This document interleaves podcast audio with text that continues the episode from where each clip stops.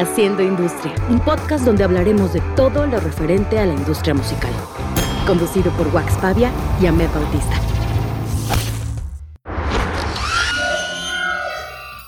Nuestro invitado. Doppelganger. Trabajó como abogado en Sony Music, conductor del podcast Copyright en Convoy. Hola a todos, ¿cómo están? Bienvenidos a nuestro episodio número 10 de la segunda temporada, pero el 22 del consecutivo. El día de hoy es de esos episodios que nos emociona darles porque son un poquito más didácticos. Le vamos a preguntar cosas a una de esas personas que siempre les queremos preguntar cosas, pero ni sabemos con quién ir, ni no nos atrevemos, ni tenemos la información correcta. El día de hoy nos acompaña un abogado. A esos a los que todos les tenemos miedo y siempre decimos que son hijos de la mañana, pero que también hacen su trabajo y son increíbles haciendo su trabajo. Y entonces este es importante tenerlos sentados frente a nosotros para cuestionarles todo lo que ustedes nos han mandado en comentarios, mensajes directos, por ahí nos han mandado mails, nos han, cuando nos ven, los que nos conocen, dicen, güey, entrevista ya, por favor, un abogado, hoy lo tenemos. Antes de presentarlo, saludo a mi co-host. ¿Cómo estás, Waxito? Muy bien, muchas gracias, Ahmed. Buenas noches, buenos días a todos los que nos están escuchando. Eh, me emociona mucho este programa, fíjate, porque Dentro de los comentarios ahora está, hemos estado más activos en redes sociales, hemos hecho ahí un par de lives, hemos hecho ahí un par de encuestas y, preguntas y este programa es de los que más nos pedían, entonces me da mucho gusto eh, poder resolverles las dudas que tienen. Ahí por ahí ya, ya me mandaron varias eh, dudas porque pues al final eh, es algo muy necesario, es algo que le tenemos que poner la atención y tenemos que ser responsables al momento de, que vamos a emprender de manera profesional en la industria musical, pero también es algo que siempre dejamos al final. O sea, es algo como que le huyes a los contratos y te da miedo y estás ahí como... Y como, que, siempre piensas, ya llegará el día, algún día va a llegar. Exactamente, así como cuando, cuando tenga que profesionalizarme o cuando me lo tengan que pedir ya que no haya otra escapatoria, lo firmo. Pero realmente no se dan cuenta que, que los contratos más allá de espantarte, te debería de espantar más no tener un contrato, te debería de espantar más estar como al aire y no, y no estar haciendo las cosas eh, debidamente correctas y, y, me emociona mucho. Además, además eh, el personaje que tenemos el día de hoy es, es un, un cabronzazo en la, en la industria, tiene varios años ahí trabajando en, distintas asociaciones y, a mí, a mí lo, que, lo, que me di, lo que me hizo querer invitarlo es que es de esas personas que comparten esa pasión por la música, que no nada más trabajan en la industria musical, sino también tienen esa chispa que hace como, como ir un paso más allá de, de todo. Está con nosotros el día de hoy nuestro amigo Alfonso, que es abogado de la industria musical, donde ha ejercido por ahí 8 o 9 años, pero también es famoso porque tiene un programa en Convoy que se llama Copyright, donde toca temas legales, y ha representado a Majors en temas de SACUM y algunos otros pleitos. Bienvenido, platícanos. No, pues nada, muchas, muchas gracias por las, las inmerecidas introducciones. Creo que lo que más ha valido la pena hasta ahora de, del, del resumen es el fungir como su invitado. Les agradezco muchísimo. Y pues nada, vamos, vamos a hablar de, de todo lo que siempre quisieron saber del el mundo de la música desde la perspectiva legal y, no tenían a quién preguntarle. Así que a darle. ¿Cómo, cómo, pasa, Alfonso, que, que, decides, estás estudiando, imagínate al Alfonso en la universidad, queriendo estudiar leyes, metiéndose ya así a punto de, terminar o no sé en qué momento, pero ¿en, en, qué punto dices me quiero especializar en la industria musical? Uf, pues mira, fue, fue bien accidental, la verdad que eh, yo, yo salí de la universidad, yo ya estaba dando clases desde antes de titularme. Y, este, y de repente pues llegó una oferta de trabajo de un, despachito por ahí chiquito y de unos ex Baker and McKenzie, que es un despacho como muy importante según dicen. Y ah, me dijeron, pues es de propiedad intelectual. Y yo, ah, derecho administrativo, es fácil, es como automático. Y dije, bueno, vamos.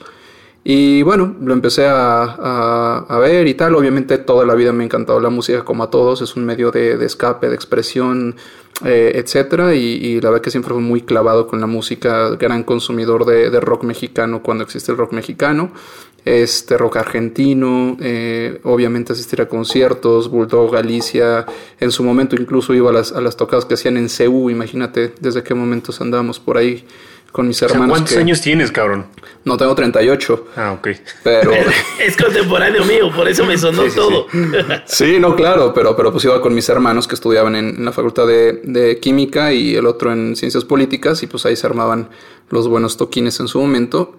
Este, y bueno, pues de repente me empecé a dedicar a esto y dije, bueno, pues vamos a especializarnos, empecé a estudiar ahí unos cuantos posgrados y de repente eh, estaba yo en una empresa de consumo que era Grupo Lala y de repente eh, me toca en un posgrado alguien de, de, Sony Music y este, ahí sí tengo que decir el nombre, y me, me invita a participar en, en, el jurídico.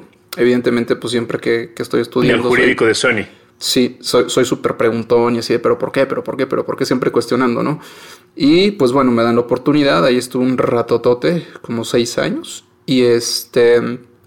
Y después de esos seis años en los que me tocó la convergencia tecnológica y todo este rollo, la verdad es que aprendí, Sony es una empresa que te cobija muchísimo, yo la verdad lo, se escucha como Televisa mi casa, pero la verdad es que sí, Sony, Sony para mí sí fue, sí fue mi casa en, su momento y aprendí un montón de cosas, aprendí cosas buenas, este, pocas malas, porque la verdad es que sí es una empresa muy, muy honesta, el señor Roberto López, creo que como él no hay otro en, la industria discográfica mexicana, en general en el mundo del entretenimiento. Y este y bueno, estuvimos ahí un ratote y, bueno. perdón, perdón que te interrumpa. Para que no sé, para los que no sepan, Roberto López es el director de Sony en México.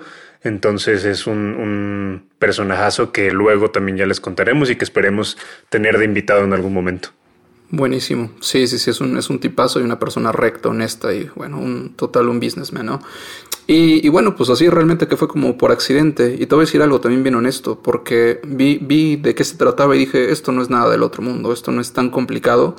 Y, bueno, pues ya estar en el show business, la verdad que sí tiene su, su glamour, ¿no? Incluso como abogado o como contador, como lo que sea, que puede parecer una, una profesión aburrida, la verdad que incursionar en el show business sí te da otro, otro cariz y, y, te da ese como, como glamour y aparte aportas porque defiendes a pues algo que es muy, muy, muy noble, ¿no? Que son los creadores.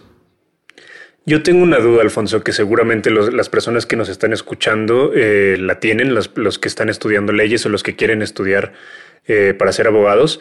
¿Qué, ¿Qué, es lo que tienen que estudiar para especializarse en industria musical? ¿Qué, hay, ¿Hay posgrados específicos o qué es lo que tienen que hacer para, para irlos encaminando hacia ese lado? Sí, claro, pues tienes que obviamente tener la licenciatura y ves cuestiones generales de derecho que te van a servir muchísimo, pero tienes que enfocarte en la especialidad de propiedad intelectual. Propiedad intelectual es un, un abanico muy grande, eh, comprende propiedad industrial y derechos de autor. Y bueno, ahí hay que saber a qué rama te quieres dedicar. Si es la música, si es industria del entretenimiento, te tienes que ir a derecho autoral. Y el derecho autoral es sumamente complejo. Eh, el industrial es un poquito más tangible, más concreto, pero el derecho de autor será, será lo que, la línea que tienes que, que, estudiar. Entonces sería especializarte en propiedad intelectual y después tomar alguna, algún otro tipo de posgrado. Recomiendo siempre posgrados, no diplomados, posgrados, en los que profundices en materia de derechos de autor. ¿Cuál es la diferencia entre un posgrado y un diplomado? Perdóname. Ah, claro, no, pues un diplomado eh, es como un curso que sí tiene una estructura, que tiene un temario, pero que no toca temas tan a fondo, solo los ve muy por encima, no aborda problemáticas concretas y aparte de las sesiones eh, programáticamente son con un, profesor tal vez 3, 4 horas y no lo vuelves a ver después y no hay un seguimiento. Y eh, los posgrados pues otorgan grados superiores, ¿no? Y a eso me refiero con desde licenciatura hasta doctorados eh, las especialidades también son posgrados, pero no otorgan grado superior, pero sí es importante esa estructura porque sí te da una perspectiva de análisis, de estudio de fondo. Eh, yo siempre digo que eh, siempre se aboquen a, hacer tesis porque las tesis te dan ese, esa como estructura de pensamiento que te lleva a investigar de fondo y así descubres un montón de cosas que, que, te, que a mí me han servido mucho en la industria. Bien. ¿Existe algo relativo al licensing? Sea, como una maestría en licensing, diplomados en licensing. No, no, mira, seguramente ha de haber, porque la oferta, hoy día que hay pandemia y todo eso, la oferta de cursos, eh, pues se ha exponenciado, pero la verdad es que, que, pues pocos son los que yo de repente valoro y, los veo y digo, mira, este sí puede valer la pena, uno por los, por quienes eh, están eh, impartiendo el curso y dos por la experiencia y el temario. Y una cuestión así como licensing, no. Yo te diría que hoy día incluso doy cursos particulares a gente de la industria porque el licensing es todo un tema y, todo un tema que requiere conceptos generales de derechos de autor y después, una vez que entiendes los derechos de autor y entiendes cómo funciona, ahora sí ponte a hacer licencias y ponte a hacer todos los modelos de negocio que quieras y así es como lo, puedes estructurar. Yo tengo una duda, imaginemos que tengo una banda, ¿ok? Como muchos de los que nos están escuchando o que soy manager de una banda. Estamos empezando, no tenemos absolutamente eh, nada que, perder. ¿Qué, nos recomendarías como banda? ¿Cuál es el primer paso para estructurar de manera legal el proyecto? Tanto de registro de, nombre, registro de marca, logo, ¿qué tiene que hacer una banda para, para encontrar? O sea, por ejemplo, si yo me llamo haciendo industria, qué tengo que hacer para, para, para, eh, para hacer la investigación de si el nombre existe, si no existe, eh, ¿qué le recomendarías tú a las bandas como ese primer paso? Claro, sí, siempre, siempre, pues paso uno, ¿no? Antes de, incluso buscar un asesor que se me especialice en esto, poner las cosas bien claras, ¿no? Eh, cuando iniciamos siempre es como, ah, bueno, pues es que estamos en súper buena vibra y vamos a, hacer este proyecto todos juntos y como que todos son amigos, pero la verdad es que en el fondo todo esto es un negocio. Eh, nadie está en la industria por amor al arte. Sí es parte de, un amor que tienes hacia, hacia la música, hacia el entretenimiento, etcétera, pero en el fondo esto es un negocio y debes saber que cuando se trata de negocios deben de estarles cosas muy claras, ¿no? Como en cualquier relación. Entonces, sí recomiendo que, por ejemplo, lo inicial es, eh, si tienen composiciones y van a empezar a desarrollar un proyecto musical, que las composiciones se ponga por escrito y en los registros, incluso que eso es muy fácil casi todos lo hacen, eh, saber qué porcentaje le corresponde a cada quien de una obra musical, ¿no? Hablando estrictamente de music business. Y ¿Cómo se divide una obra musical? Ahí, ahí te Esa iba a ser mi pregunta, justo. ¿Cómo saben ellos cómo se divide una obra musical? Pues la verdad es que ahí sí depende eh, caso por caso, porque las obras musicales pues están compuestas de la parte de la parte eh, de lírica y de la parte de la, de la música como tal en partitura. Entonces ahí tendrás que saber de qué manera colaboraron unos y otros en la consecución de esa obra final. Entonces la verdad que es un acuerdo, ¿no? Así de, oye, pues es que yo le dediqué tanto tiempo y entonces hice tantos acordes y tal. Ah, bueno, pues, güey, te parece 50-50, este, etcétera, ¿no? Ahí puedes jugar con, con, con, con los splits. No hay una fórmula específica y que ahí, te voy a interrumpir Muchas bandas, para que sepan, en la experiencia que yo he tenido en, en esos casos, muchas bandas aplican la de dividir todo en partes iguales para no haber problemas, o la letra la separan de la música y la música le dividen todos en partes iguales y la letra con, las personas que, que le escribieron. O sea, ahí, ahí ya es más de que se pongan de acuerdo y que lleguen a un, pues literal a un, acuerdo entre todos. Exactamente. Ahí sí es como en cualquier relación ponerse de acuerdo y hacerlo, pero sí es importante. Y paso siguiente, pues ese, ¿no? El nombre de la banda. Hay que buscarlo. Hay, hay el, sistema de limpia aquí en México es, eh, lo pueden buscar como Marcanet, como Marcia. Ahí haces unos, unas búsquedas. No son tan exactas, pero te pueden dar una idea. Y también muy importante, pues aquí en México tenemos las reservas de derechos que no existen en otro país del mundo. Y también puedes hacer una búsqueda previa con un dictamen previo para saber si es posible obtener registro o no. Y, bueno, esos serían como los primeros dos pasos que yo les, les recomendaría todo registrado. ¿Les recomiendas, ¿Les recomiendas hacer un contrato interno entre los integrantes de la banda? Pues en el momento tal vez no, porque un contrato, fíjate que me he topado mucho con que de repente hacen contratos internos, los bajan de internet, o los hace el primo que estudia el quinto semestre en algún lugar y están mal hechos. Entonces la verdad es que si ya van a dar ese siguiente paso, eh, y me refiero a un contrato como banda, eh, pues sí, sí tendría que ser ya con, con alguien que, que, al menos sea un abogado titulado y que le dé una estructura contractual para que no haya, no haya algún tipo de problema. La verdad que hacer un contrato como banda se me hace complejo pensarlo. Yo, yo estaría pensando tal vez en un contrato de management, porque mientras seas banda y mientras esté todo registrado en cuanto a tus obras musicales y sepamos qué le corresponde a cada quien y el nombre esté también eh, hecho en un split de todos los integrantes, me parece que no vas a tener problemas. Yo creo que el contrato no tienes problemas, aunque más adelante pasa que un integrante se vuelve loco y se imagínate que un integrante se encuentra una novia loca, lo enloquece y hace que, que, que se salga así y se pelean. Sí, pues si se sale ahí, pues se sale de la banda, pero por ejemplo sus obras musicales quedarán en el porcentaje en el que quedaron, en el que se acordaron, y este, y si, si, si se usan esas, esas obras, le, tendrán que respetar su porcentaje. Si él no quiere estar en la banda y quiere hacer su proyecto solista, chingón por él. Sin embargo, los splits de las canciones van a permanecer en esa misma proporción y se podrán usar sin problema. Y voy a corregir, no, voy a corregir tantito, novia o novio loco, porque también hay bandas de mujeres y también los pinches hombres estamos bien locos. Claro, y también hay parejas hombre-hombre y parejas mujer-mujer. El chiste, el chiste es. El chiste es que alguien enloquezca, exactamente, a eso me referí. Pero, sí lo quería aclarar. quiero hacerte una pregunta, Alfonso. Me quiero regresar dos pasitos. Porque en la vida real todos nos aventamos como el borras, ¿no? Entonces, a pesar de que les estamos dando instrucciones claras y estamos siendo didácticos, ahorita mientras nos escuchan ya hay bandas que ya compusieron y ya se consideran una banda, tienen sus redes sociales, le pusieron un nombre, tal.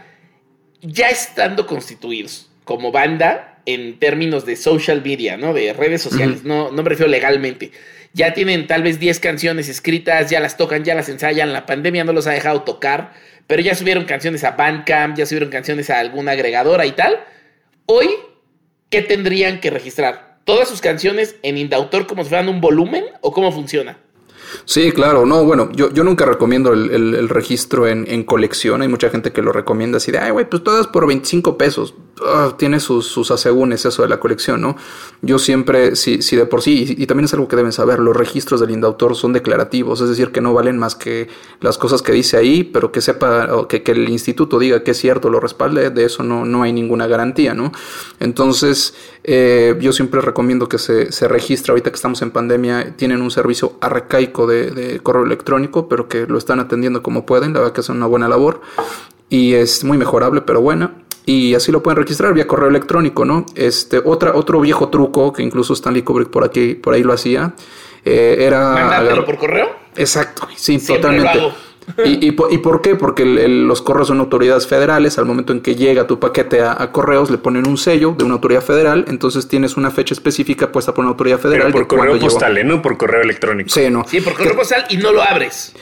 Y, y, también, y también lo puedes hacer por correo electrónico, ¿eh? Igual le puedes mandar el correo así a un notario y decirle, oye, notario, o a un corredor público, ahí habría que ver el acto de comercio, pero mandárselo y decirle, hazme una fe de hechos de que en este momento yo te mande este archivo que contiene esta obra y levántame una fe de hechos. Y eso también te vale. Incluso yo digo que te vale más que un, este, que un registro de autor. ¿Cuánto costaría hacer algo así? Perdón que te voy interrumpiendo, pero justo me estás Este programa es así. Este programa es de que es como un curso para nosotros también. Está bueno, está bueno. Eh, y entonces un corredor público comparado con un notario, asumo que el corredor es más económico que un notario. Si yo le mando un correo y le pido una fe de hechos, ¿cómo qué costo tiene? Pues la, verdad no sé sus tarifas, depende mucho, pero no sé, igual el corredor te cobra 3, 3 mil pesos y el este y el notario te va a cobrar 6 o, más. Entonces es muchísimo más caro. No recomiendo hacer eso a menos que, que, es un software, por ejemplo, si es un software y tal, ahí sí recomiendo que le inviertas porque aparte del, registro de Indautor, eh, siempre, siempre recomiendo tener ese, ese otro registro notarial, digamos. Que es importante que no se confíen y es importante que, que tengan registradas las cosas porque de verdad hay muchos casos que por confianza, por decir, ah, es que estoy trabajando con mi amigo, estoy trabajando con mi novio, con cualquier persona, al final nunca sabes cómo van a cambiar las, las, las cosas y, tienes que estar eh, seguro de que todo está registrado al 100%. Yo tengo una pregunta, Alfonso. ¿Qué diferencia hay entre el INPI y el Indautor? Ah, que esa pregunta nos la hacía. Claro, eh, pues la diferencia que estaba diciendo en el principio, ¿no? Eh, cuando te dedicas a esto como abogado, eh, pues tienes dos caminos, ¿no? La propiedad industrial o la, el derecho de autor. El indautor va, es el instituto, digo, si no lo desaparece la 4T, eh, es el instituto que va a registrar y a regular todo lo que tenga que ver precisamente con creaciones intelectuales derivadas de obras artísticas. También eh, establece en la ley y, en su ámbito de competencia eh, pues también la defensa de los derechos de los titulares eh, conexos, que son los productores mayormente, ya hablaremos si quieres más detalladamente de eso. Y la diferencia es que el Instituto Mexicano de la Propiedad Industrial, aparte que es el pariente rico, porque sus instalaciones son impresionantes en comparación con las del Seguro Social de, del Indautor, eh, pues tienen un sistema de registro, por ejemplo, en línea que está maravilloso. Eh, que tú puedes hoy día registrar tus marcas en línea sin ninguna asistencia, sin ningún problema, porque es muy intuitivo. Digo, les costó una pasta, entonces qué bueno que funciona.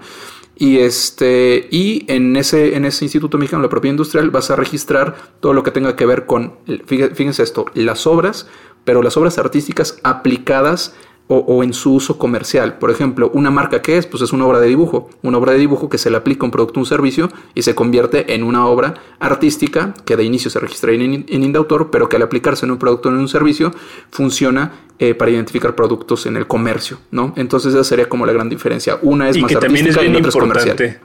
Y que también es bien importante cuando registran en el INPI eh, registrarlo en las categorías adecuadas, porque también me ha pasado que no lo registran en la categoría adecuada y luego llega alguien a registrarlo en esa categoría y aunque tú tengas ese registro, si no registraste esa categoría te chingas. Y categorías creo que es eh, merchandise, ajá, clases.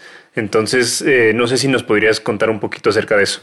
Claro, sí, yo siempre recomiendo cuando, cuando se trata de un proyecto musical, siempre la 41, sí o sí es la 41.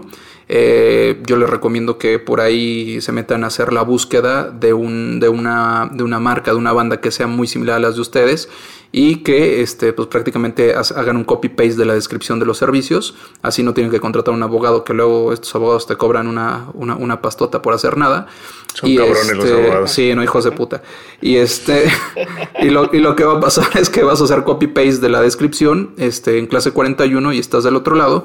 Y este y lo de merchandising y todo eso tendrías que ver, por ejemplo, si, si es cuestión de, de ropa, pues tendría que ser clase 25 eh, también ahí es el Head Class y eh, por ahí la, clase, la clase 9 respecto a instrumentos de grabación también sería buena. Como esto requiere una inversión y la verdad si es una lana, te sale como en 2800 y tantos, sí recomiendo que te vayas despacito y que tengas la 41 y que también hagas tu registro de, reserva de derechos de tu nombre artístico en el Indautor y con eso estás más que cubierto. Por lo pronto. Ese es el tema, justo. A ver, si una banda tiene el nombre de la banda y el diseño de la banda, el nombre y las canciones van en Indautor y en el INPI va el logotipo de ese nombre, ¿correcto? Totalmente, totalmente. Eso, eso, eso sí es una diferencia muy, muy específica, ¿no? Hablábamos de que eh, una, un instituto es el que vela por las cuestiones como más artísticas y el otro es el de las, las cuestiones comerciales, ¿no? Entonces, así como lo has descrito, lo has descrito perfecto, eh, nada tiene o, no hay mucha relación entre las obras o la actividad artística y el, el INPI, que es más una actividad comercial y la aplicación de, ese, de esas marcas, de esos diseños en un, este, en un producto. Claro, les tengo una pregunta a los dos. A ver. Una vez que una banda ya registró sus cosas, que son el tipo de cosas que se hacen una sola vez, ¿no? Registraste y ya registraste. De pronto llega un manager o un manager. No, en, realidad sí tienes que, renovar la, el registro después de cierto tiempo cada 10 años y, la reserva de derechos cada, cada 5, me parece. Ok, y entonces Para que ya se pongan abusados. Ahí, a ver, ahí, ahí les voy a dar un consejo. Tenemos tecnología. Existen los celulares, existen el iCal, los calendarios de Google, existen un chingo de aplicaciones.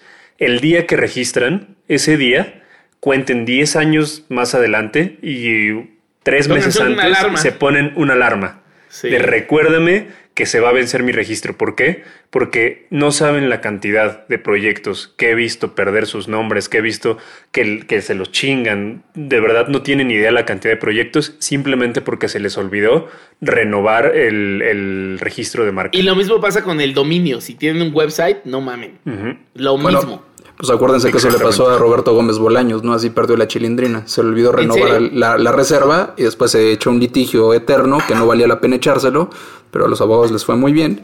Y este. Y, pues María Antonieta de las Nieves la registró, ¿no? Sí, sí, quedó vacante. Alguien por ahí le ha de haber dicho, o ahí estaba contando los segundos. Fue, lo registró, quedó vacante, lo registró, se lo quedó y su derecho era perfecto. Entonces no había.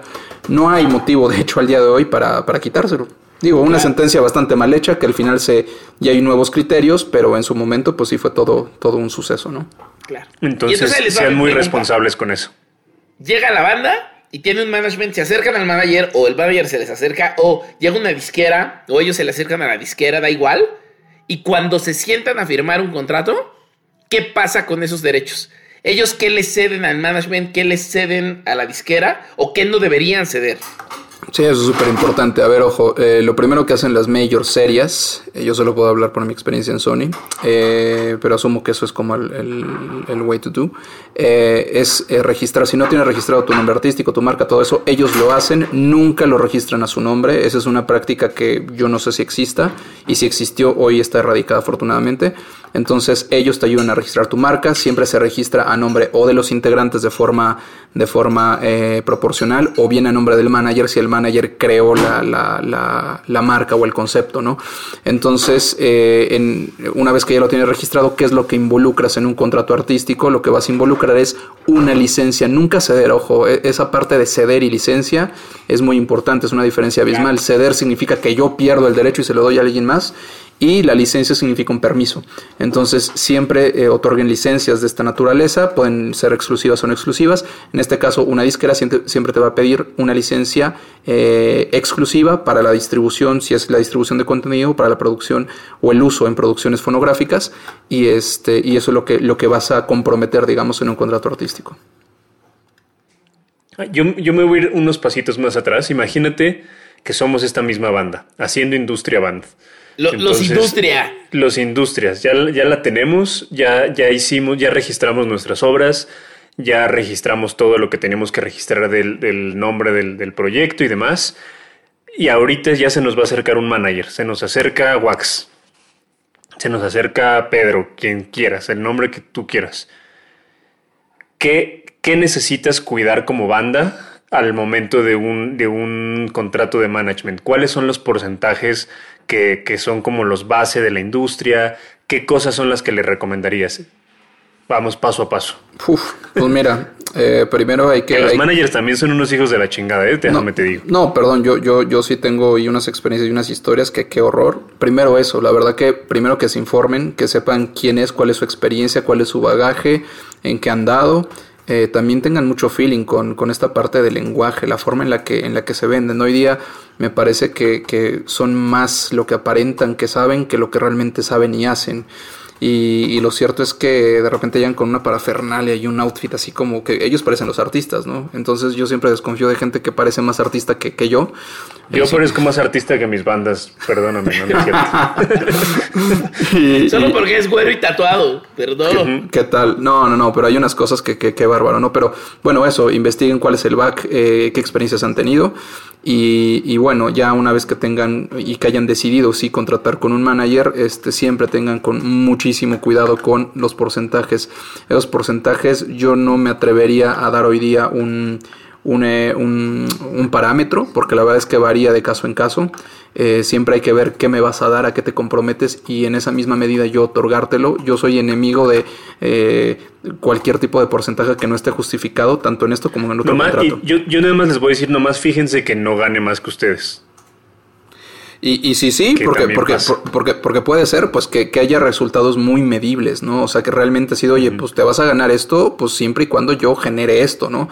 Eh, creo, que, creo que eso sería justo. Entonces, la verdad que no hay ninguna fórmula, pero sí cuídense mucho de sesiones de derechos. Nunca se dan derechos a un manager, absolutamente no. Un contrato de management eh, deben saber que es un contrato de representación. Es un poder que le das a un tercero para que a tu nombre pueda realizar actos y, firme contratos en tu nombre, no te obligue. Eh, algunos por ahí es bien chistoso porque no saben si es un mandato con representación civil o no saben si es una comisión mercantil y le ponen los dos. Eso, eso a mí se me hace una falta de técnica jurídica porque hay una diferencia abismal entre uno y otro. Pero bueno, pues así es la industria, ¿no? A ver cuál pega y si no, pues pongo todas para que no me equivoque, ¿no? Y que también, que también existe, para que sepan, porque sí existe, cuando el manager crea un concepto crea un proyecto desde cero que son como, como más hacia el mundo pop, donde el manager crea el nombre, crea los integrantes, o sea, escoge a los integrantes, se hace un casting y ahí, es un gran y ahí el proyecto y ahí el proyecto sí le, o sea, sí le tendría que pertenecer al manager porque realmente el proyecto es de él, es algo creado por, por él con toda la, el pensamiento de que sea de esa manera y ahí ya se, se, ve de una manera diferente. Lo digo porque hay muchos casos también eh, de estos, entonces para que, para que lo sepan. Y que tiene relación con esto que estábamos diciendo, que cuando la marca es creada por un manager o tiene este proyecto, pues bueno, lo más justo es que le pertenezca a él, ¿no? Junto con todos los derechos que deriven de eso. Claro. Que eso me lleva a una recomendación para todos, es siempre lean los contratos, que no les dé hueva. Y si no, y si no entienden, y si no entienden, digan, no entiendo esto. Yo, Yo, yo la verdad les recomendaría, pues sí leanlos, pero siempre agarren a alguien que le sepa, porque, y me refiero a alguien que sí sea, se dedica a esto, porque de repente se lo puedo dar a mi tío que se dedica a derecho inmobiliario y pues sí le va a entender. Pero hay cositas muy técnicas, muy particulares que tienen unas, unas consecuencias que pueden ser demasiado, bueno, que pueden escapar del scope de un abogado que se dedica a otra materia, ¿no? Entonces, lejos de leer, sí leanlo, es súper, digo, es un must, pero también debería de ser un must acercarse a alguien que le sepa esto, porque eh, mejor pagar, pagar en un momento tal vez una tarifa un poco elevada, pero que te garanticen que sí va a haber eh, una, una revisión especializada y que no te van a meter un, golpe bajo, ¿no? Claro. Es Ahora, un tema como... ya... Adelante, Ahmed, perdón. No, que es un tema como los seguros. O sea, siempre te van a sonar elevados, pero porque te resuelven cuando hay un problema o te evitan problemas. Es muy parecido. Exactamente. Totalmente. Ahora imaginemos, ya firmaron, firmaron con Wax, que es un buen manager, que es buena onda y no se chingan los artistas. Vamos a firmar con una disquera. Ya estamos manager, banda, ya, ya estamos juntos. Eh, vamos a firmar con una disquera. ¿Qué, ¿Qué, recomendaciones hay en este momento de, de la industria en el 2021, eh, febrero del 2021? ¿Qué, qué, ¿Qué recomiendas tú? ¿Qué, ¿Cuál es la diferencia entre una agregadora, entre una disquera en, temas legales? ¿Por qué lo pregunto? Porque hay mucha confusión, hay mucha confusión en lo que decías hace unos momentos acerca de las licencias, acerca de las distribuciones, acerca del, de ceder tu máster. Eh, que, que, o sea, yo siento que hay mucha confusión en cuanto al máster, o sea, el máster, ¿qué significa un máster? ¿Qué, qué, qué, ¿Qué es lo que está cediendo? Claro, el, el, el máster, vaya pregunta que, que, está bien compleja.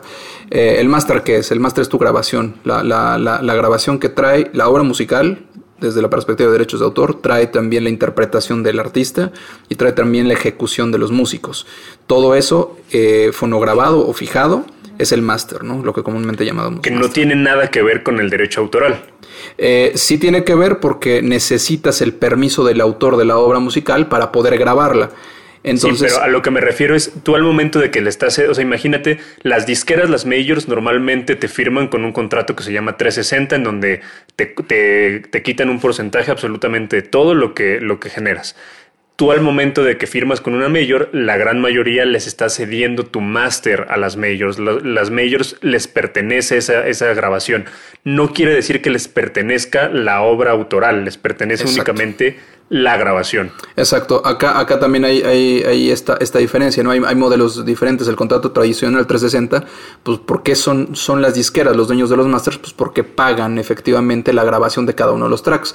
Lo, digamos, único que pone algunos el artista... Pagan, algunos pagan y te la cobran. Eh, pues eso, eso también tiene consecuencias, mi querido Wax, este, no voy a hablar de ellas, pero, pero es una mala práctica. Eh, ya en, en, en, mi casa no, no sucede eso, pero en otras me parece que sigue esa mala práctica, pero eso tiene consecuencias bien graves, pero pues ahí los abogados no se han dado cuenta o, o no quieren contradecir sus políticas internacionales, aunque, se, aunque, aunque tenga un problema grave, pero bueno.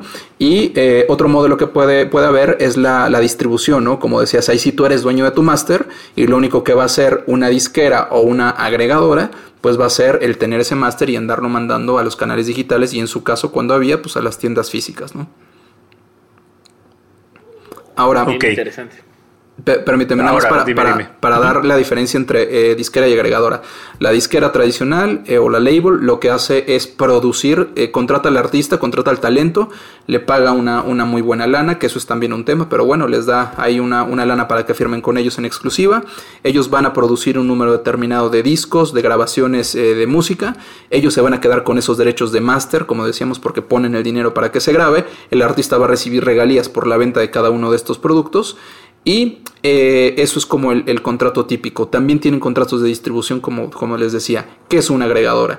La agregadora, tú decías, Wax, eh, este contrato 360, que no sé si al día de hoy lo siguen manejando como la panacea, la verdad es que tiene muchos años y es un modelo muy viejo. Pero las agregadoras, ¿qué hacen? Las agregadoras eh, empezaron como somos diferentes, con esta banderita de somos independientes y buena onda y no somos como los malditos de las disqueras. Y terminaron hoy día siendo peores. ¿Por qué digo siendo peores? Eso te iba a decir porque, porque empezaron con distribución, después empezaron a meter con, derechos autorales, después empezaron a meter también con producciones fonográficas, después con obligaciones de no grabar y hoy día tenemos eh, pues unas agregadoras muy bien posicionadas en donde tienen sí su negocio de distribución, pero ya también son editoras, pero ya también son labels y incluso hoy vi que Dito, que es una, una agregadora también, ya se convirtió incluso ahora en, en planeador financiero, ya puedes vender, vender tus este, derechos de autor y obtener un préstamo que se va a ir pagando conforme se vaya explotando y que muchas personas pueden invertir en, ese, en esos fondos de inversión derivados de, obras autorales. Una verdadera locura. Pero, pero bueno. Eh, Alfonso, cuéntanos un poquito acerca de lo que estábamos hablando ahorita. Ahmed tuvo un, un inconveniente, por eso nos oyen un poquito raros pero, pero estábamos eh, hablando acerca de los anticipos de regalías, de en qué momento pedirlos, en qué momento no, porque es algo bastante peligroso. Entonces, quiero concientizar a nuestra audiencia de, de lo que están haciendo. Sí, pues realmente eh, lo que platicamos, ¿no? Eso es un préstamo, no, no le des más vueltas, es un préstamo que te va a dar la disquera, que te va a dar el publisher y de qué se va a pagar, pues se va a pagar de tus contenidos, ya sea de tus derechos de autor y lo que vaya ah, generando en regalías o ya sea lo que vaya eh, generando en regalías también tu máster, ¿no? Entonces, o tus masters. Entonces, ¿por qué es peligroso? Porque es la forma más sencilla en que te pueden atar a un contrato, como bien decía, si por ahí eh, después de tres años, cuatro años, cinco años de contrato no se paga o no se recupera ese, ese adelanto, a extender el contrato por un año más, ¿no? O por dos o por bla.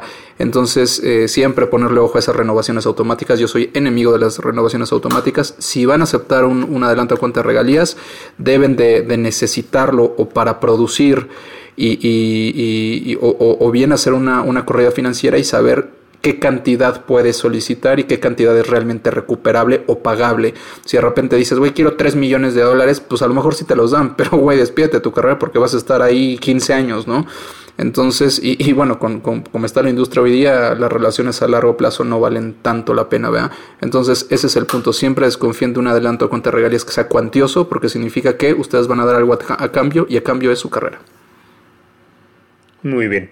Yo, yo para, para pasar a otro tema importante, eh, les quiero decir a todos los que nos escuchan que no hay contratos culeros y no hay gente pendeja que los firma. Eh, yo creo que hay un sinfín de escala de grises que puedes hacer y si te atoran con un contrato fue porque no lo revisaste bien, porque no lo defendiste bien.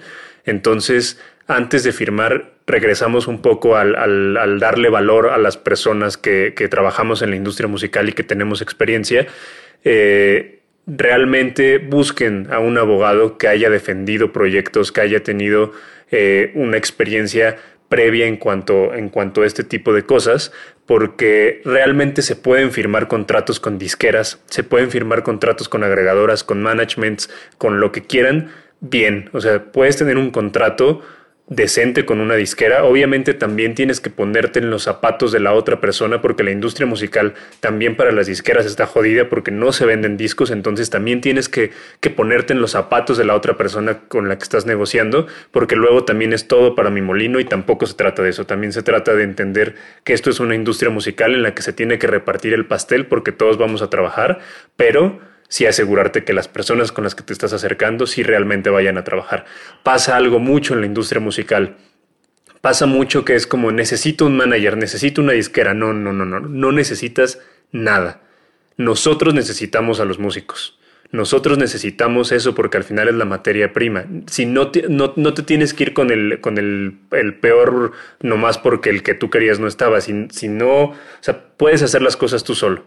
De verdad, aguántate a que, a que realmente estés seguro con la disquera, con la agregadora o con el manager que quieres trabajar para que realmente le den la atención a tu proyecto porque de verdad hay muchas personas que, que, no lo hacen.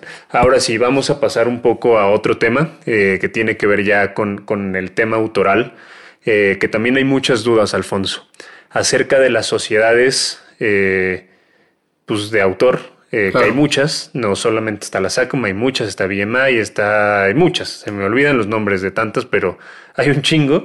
Eh, y también hay el tema de publishing, de, de, el famoso eh, derecho de, publishing y, todo, todo esto que conllevan las editoras. Uf, pues es un tema. efectivamente, las sociedades de gestión colectiva o entidades de, gestión colectiva es un tema increíble, es muy complejo, eh, la verdad que hay mucha ignorancia incluso al interior de los mismos de los mismos que se desarrollan eh, o que desarrollan actividades profesionales en, esas sociedades. Es impresionante ver cómo llevan ahí años y, no atinan a saber realmente por qué hacen lo que hacen, simplemente eh, pues así empíricamente, ¿no? Y sin fundamentos, es, de verdad un escándalo.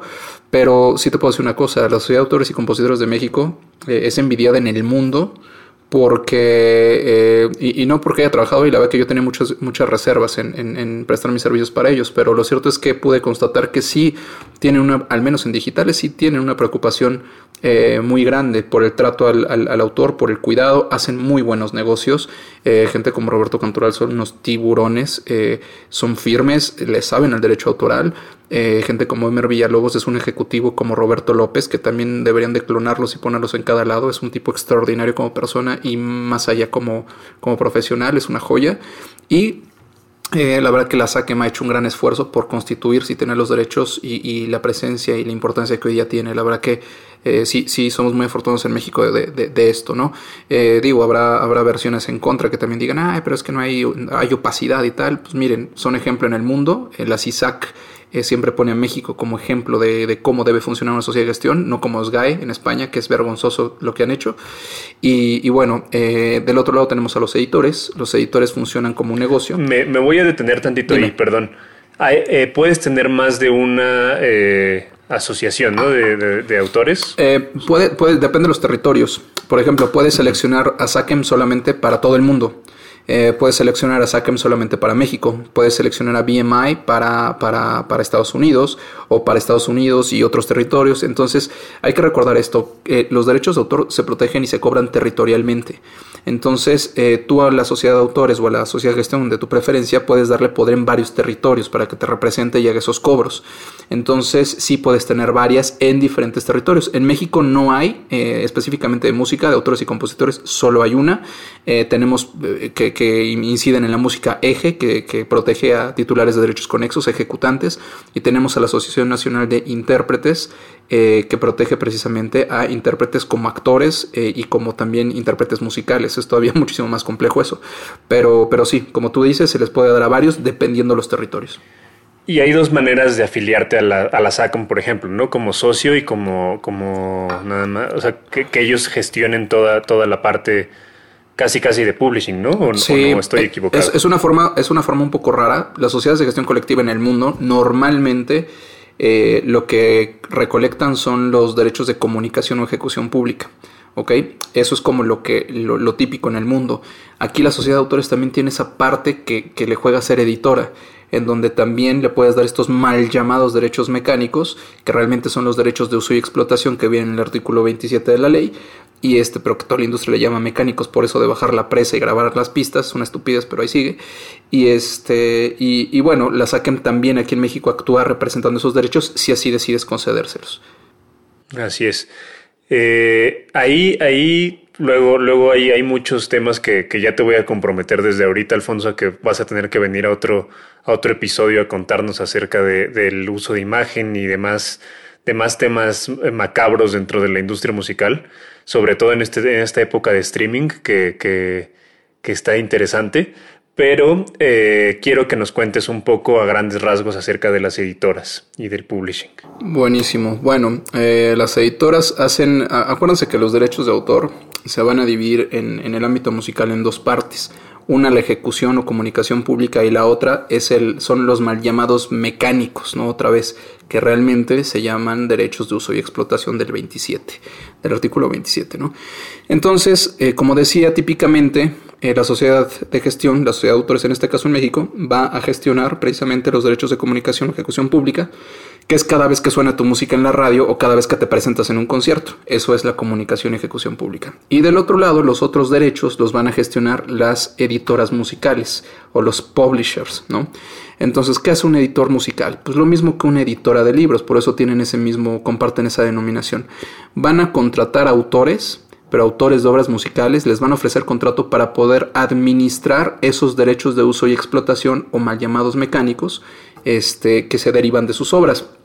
Son derechos tales como ellos van a autorizar a tu nombre y hacer negocios para que pueda, pueda un, un, artista grabar tu canción, para hacerle un, un, remix, para hacerle una, un arreglo, para sincronizarla en alguna película, en alguna serie. Ellos van a hacer negocios con tus derechos porque aparentemente, y digo aparentemente porque así es, ellos conocen la manera en la que pueden eh, hacer negocios con ese catálogo y generarte dinero. Entonces ellos son realmente administradores de un catálogo de derechos de autor y que van a otorgar licencias eh, relacionadas con los derechos patrimoniales.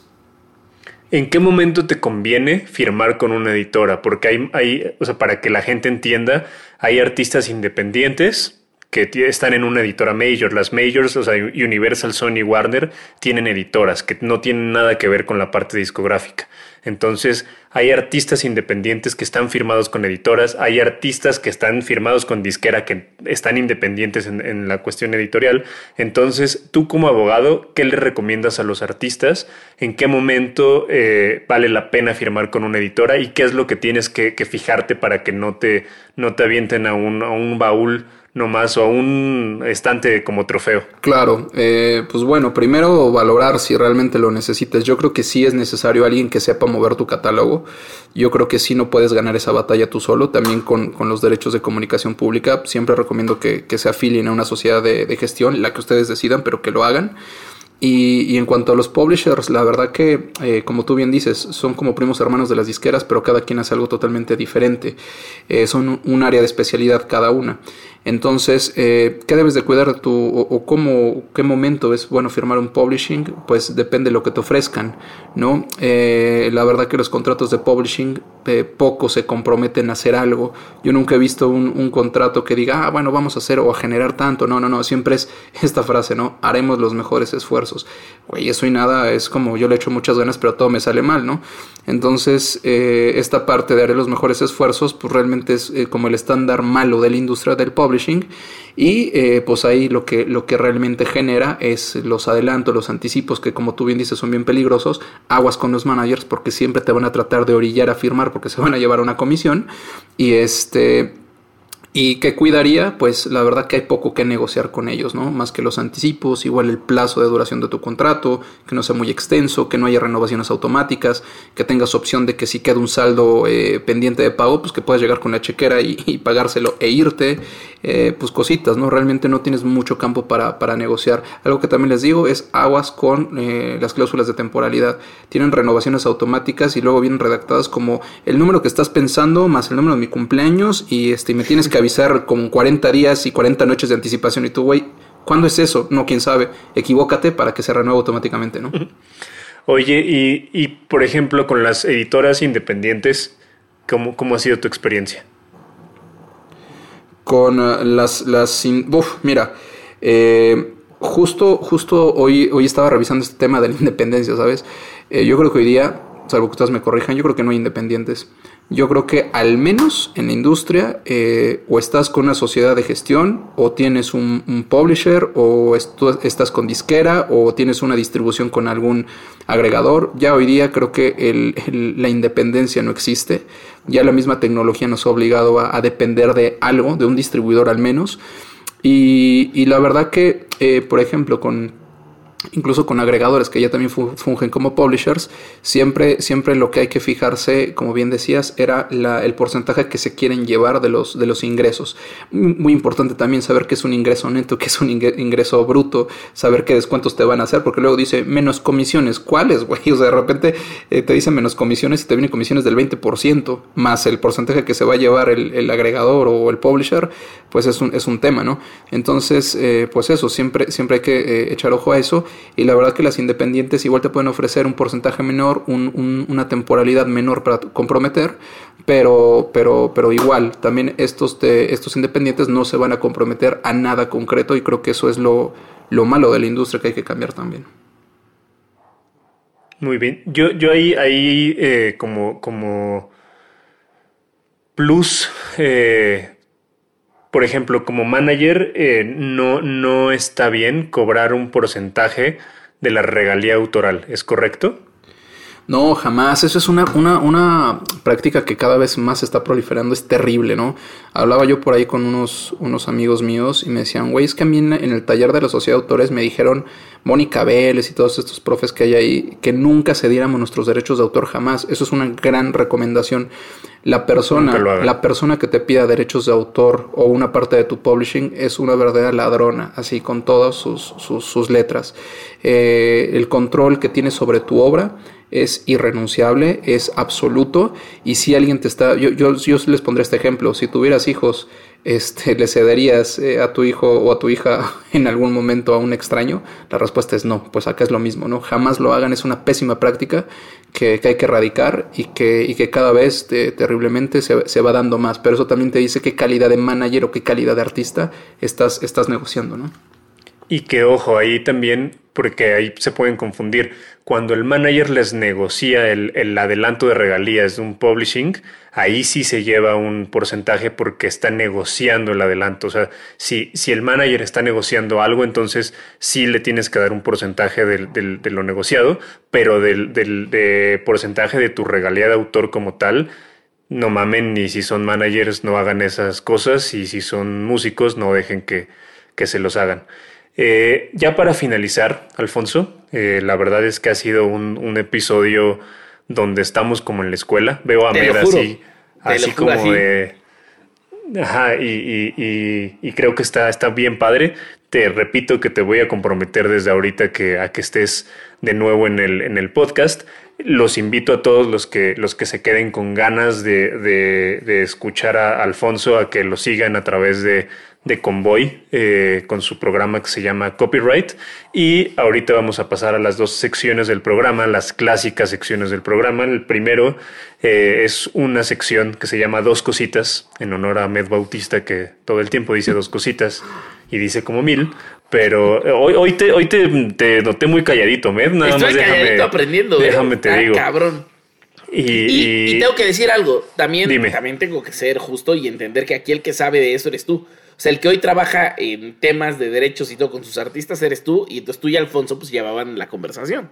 Y que también todo el tiempo estamos aprendiendo porque al final la industria, como cada episodio les digo, la industria está viva, entonces es muy pendejo estar pensando que, que no más porque te sientes un chingón ya, ya, ya sabes y no tienes que estar aprendiendo. Ahorita, por ejemplo, con la pandemia pasó este tema de los streamings y del uso de imagen y de mil cosas que al final había muchas lagunas dentro de los contratos y que fue realmente un desmadre que obviamente la gente no, no, lo, no lo vivió, pero que hubo un desmadre entre la SACOM, disqueras, artista, managers, un un cagadero real y, ahí te das cuenta cómo la industria tiene que estar evolucionando y tiene que estar modificándose. Los abogados tienen que estar como muy atentos de lo que está pasando. Los managers tenemos que estar muy atentos de lo que está pasando porque la industria está cambiando todo el tiempo. Entonces es bien importante que estén aprendiendo y que estén consultando con gente chingona que sepa. Ahora sí, Alfonso, vamos a pasar a la, a la, a la sección de dos cositas. La idea es que le recomiendes dos cositas a la gente que nos escucha, que principalmente son jóvenes que están aprendiendo. Entonces, cuéntanos, ¿qué les quieres recomendar? Pues una, eh, sí se puede vivir de esto. Esto es un, es un, es un negocio muy, muy noble. Eh, les recomiendo que no, no, no cesen en su afán de, de, su proyecto artístico. Sí hay posibilidades. Si tienes talento, hay posibilidades. Eh, yo conozco muchísimos casos que llegan con una guitarrita a una disquera a hacer una, una, presentación, una audición y se quedan y la revientan. Y, y eso, son años de estar trabajando. Ahí te voy a preguntar algo con, con eh, siendo abogado se puede vivir de, esto, o sea, como en la industria musical. Sí, claro, pero hay formas de vivir. También eso, eso es algo muy importante. Otra, otra cosita, eh, imagínate si hubo un desmadre con esto de los, de los streamings y la imagen, pues abogados de esto ha habido, ha habido y habrá en la industria toda la vida. Acá el problema es que son muy malos abogados, y lo digo con todas las letras. ¿Y por qué? Pues porque tenemos abogados que quisieron ser artistas o que son artistas, eso creen, y que también se dedican al derecho, pero parecen más artistas que abogados. Eh, tenemos gente que estuvo uno o dos meses en una disquera y por eso cree que da consejos expertos. Eh, esto es de estudiar como todo, de estudiar y estar eh, pensando y repensando y replanteando. Y, tú lo viste con los, con los live streaming, ¿no? Hubo que replantear todo lo que se, se pensaba, hubo todo un cagadero, pero finalmente se llegó a un acuerdo. Que ahí lo cabrón de lo de los live streaming es que en realidad, bueno, desde mi perspectiva, no sé cómo lo vean los demás, todos tenían la razón. O sea, todos estaban defendiendo algo que, que, era real. O sea, la SACOM estaba defendiendo el derecho autoral, las disqueras estaban defendiendo el derecho de imagen que les pertenece porque tienen al artista firmado en exclusiva, el manager estaba defendiendo el derecho de poner a su artista a trabajar. O sea, realmente todos tenían la razón, pero había una problemática que es la pandemia, o sea, que, que, no se podían aplicar las cosas con eso. esto se los vamos a dejar, es más, los voy, a, los voy a picar ahí porque este tema lo vamos a tocar en el Patreon. Mi siguiente episodio del Patreon va a ser específicamente de esto para que se queden picados y que quieran escucharlo. Eh, pero, pero sí hubo un, hubo un desmadre bien, bien duro ahí. La segunda cosita, ¿cuál es, Alfonso? Eh, pues la primera era que no, no, no dejen de, de soñar, que, que sigan en su proyecto trabajando. Y la segunda eh, sí o sí asegúrense de tener una asesoría legal confiable, especializada, nada de que es que mi primo, es que yo conozco un abogado que me cobra menos. Eh, yo siempre he dicho que es una pena que, te contraten por barato y no por bueno. Eh, obviamente si te quieren cobrar una desproporción, pues, pues sí, no, también ahí, ahí no hay justicia, pero en este negocio, les guste o no, se trata de derechos. Sí, la parte artística es importantísima, pero si no tienes un, buen abogado, si no tienes un buen contrato, pues vas a estar trabajando toda tu vida haciendo lo que te gusta, pero no vas a vivir de eso. Entonces, ese sería el, otro, el otro eh, la otra cosita. Muchas gracias. Tú, Ahmed, ¿qué, nos vas a recomendar? Eh, yo dos. Una la voy a aventar a los que quieren ser abogados y otra la voy a aventar a los que quieren ser músicos, ¿no? Los que quieren ser abogados, por favor, hay mucho espacio para ser abogados en la música. Conocemos a bien poquitos. Y muchos de ellos es porque tienen que ver con cosas más institucionales que con los abogados que se dedican a estar con los músicos. Eso significa que no hay tantos abogados para estar con los músicos. Hay mucho campo cada vez hay tecnologías nuevas, cada vez hay más cosas que hacer y necesitamos gente que es nativa digital y que ahorita está teniendo 20 años y está en la carrera, que salgan y se especialicen y aprendan de los que están hoy. Siempre hay que hacer carrera aprendiendo, igual que en, la, en todas las partes de la industria musical, para luego independizarse muchos años después. Entonces, lo primero, chinguele, necesitamos más. Y la segunda es, prevengan. O sea, si tienen una banda, prevengan. El tema es, esto es como los seguros, lo decía hace rato. Lo vas a necesitar cuando se pongan las cosas difíciles. Entonces, si ya firmaste cosas, si ya hiciste contratos, si ya entendiste, hiciste las preguntas correctas, pagaste las asesorías correctas y tienes a alguien que te proteja, donde te das cuenta que vale la pena es el día que hay un pedo. Antes te suena caro, después te suena barato. Entonces, mejor que te suene barato y dedicarle el tiempo ahorita que tienes tiempo a que cuando estás verdaderamente ocupado porque tu trabajo es un éxito y tu talento ya te hizo un éxito, ahora tengas que resolver pedos donde gastes muchísimo dinero y pierdas mucha energía y tiempo por no haber hecho la chamba al principio. Eso. Muy bien, yo les voy a recomendar dos cosas que, dos cositas. La primera es firmen contratos con todas las personas que se involucran en su proyecto. Sea un fotógrafo, un diseñador, el güey que te hizo el video, así sea tu primo, tu amigo, tu novio, lo que sea, firmen una carta donde están diciendo, a ver, aquí te estoy pagando, tú estás haciendo este trabajo, me estás cediendo este, este derecho. Los releases son sumamente importantes. De verdad he visto perderse millones de pesos por no haber firmado un release cuando lo tenían que haber firmado.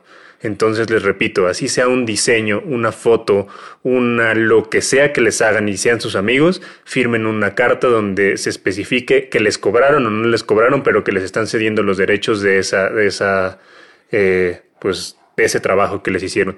Y la segunda, pregunten.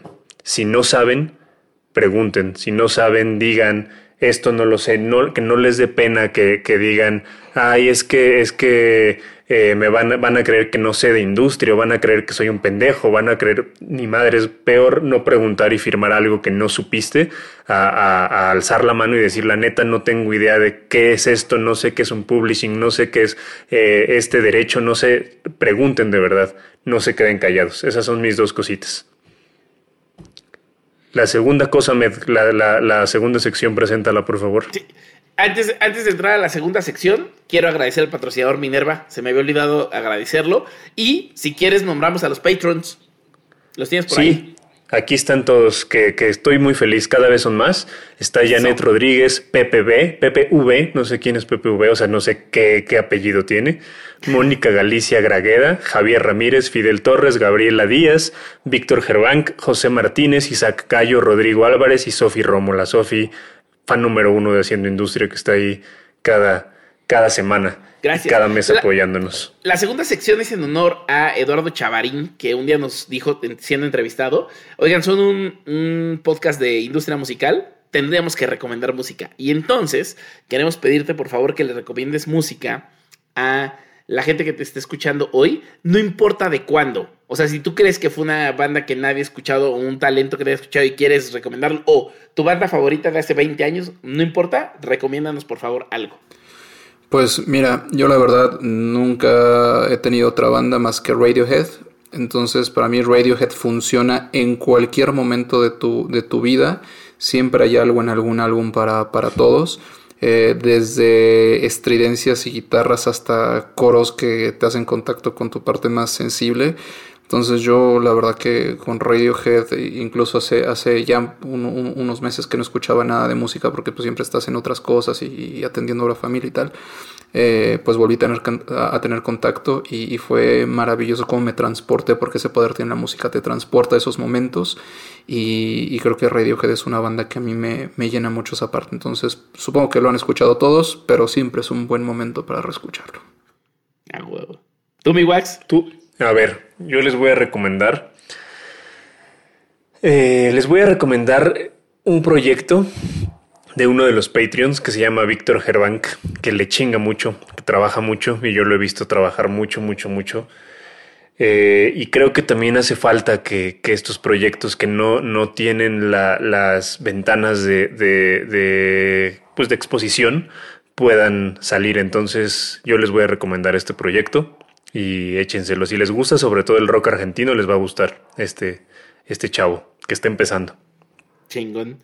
Y yo les quiero recomendar a Santa Fe Clan, que es un rapero que está despegando y está cabroncísimo. O sea, para los que conocen la industria no está despegando, ya lo conocen de antes. Para los que no estamos en la industria del rap y hip hop, es nuevo. Y está por sacar un disco de cumbias, que, donde están involucrados Camilo Lara y Toy Selecta. Entonces viene un madrazo. Madrazo. Qué chingón, me alegra mucho.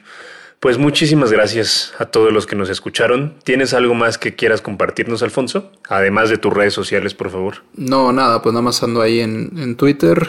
eh, y, bueno, pues estén atentos a, a este podcast, al esfuerzo que también se hace ahí en Convoy. La verdad que creo que está súper padre que tengamos este tipo de, contenidos que trate de desmitificar todo este desmadre que luego satanizamos mucho como la industria del entretenimiento, específicamente la musical. Que, que, que ahí, ahí se pueden hacer bien las cosas, como bien, bien dice Wax. Y, y nada, pues que, que, sigan ahí haciendo música y apostando por contenidos de este tipo para informarnos. ¿Cuáles son tus redes sociales? Perdón. Eh, justo es eh, arroba doppelganger en, en, en Twitter. Y bueno, ahí siempre estoy eh, jodiendo gente con, con cuestiones que veo luego de la industria que lo estoy bulleando así de, güey, neta, que, que, que, que quieres hacer esto como, como, no sé, como Creative Commons o como este tipo de, de cosas. Entonces ahí me lo paso bulleando gente. Y este, relacionado también con todo este, este tema de la industria, ¿no? Me parece que es la forma también como jodona eh, de, de, de ir haciendo notar que las cosas no andan bien y que hay que mejorar. Muy bien, pues muchas gracias Alfonso, espero que nos visites otra vez en este, en este podcast. Te agradecemos mucho el tiempo y toda la información que nos brindaste, de verdad es muy valiosa y la gente que nos escucha lo va a apreciar muchísimo, estoy seguro de eso. Eh, muchas gracias a ti, Ahmed, muchas gracias a Minerva, gracias a Luis, a Miguel, a Benito, a Playmo, a Gina, a Pony, a todos los que nos ayudan a, a seguir haciendo industria cada semana. Los queremos mucho, mucho, mucho. Gracias por, Gracias. por ayudarnos. Tengan buen día, buenas noches, pásenla bien. Ahmed está como soy. Eres Ahmed Bautista, ¿verdad? En redes sociales. Sí, como Ahmed Bautista. Ajá. Yo estoy como Star Wax en Instagram, como Wax en todas las demás. Y todos los demás colaboradores los pueden encontrar en, en, en nuestras redes sociales. En Instagram siempre los etiquetamos. Está dispense, arroba dispense usted, arroba yo soy Benito, arroba cardenal oficial, Gina Seg, Ponich, Ponich, estudio guion bajo aventura. Entonces ahí síganlos a todos para que Sígalos sigan todos, haciendo industria. Cuídense mucho, muchas gracias. Nos vemos. Bye. Si quieres conocer más de las personas que hacen industria musical, no olvides suscribirte y ayúdanos compartiendo este podcast para hacer una comunidad más grande.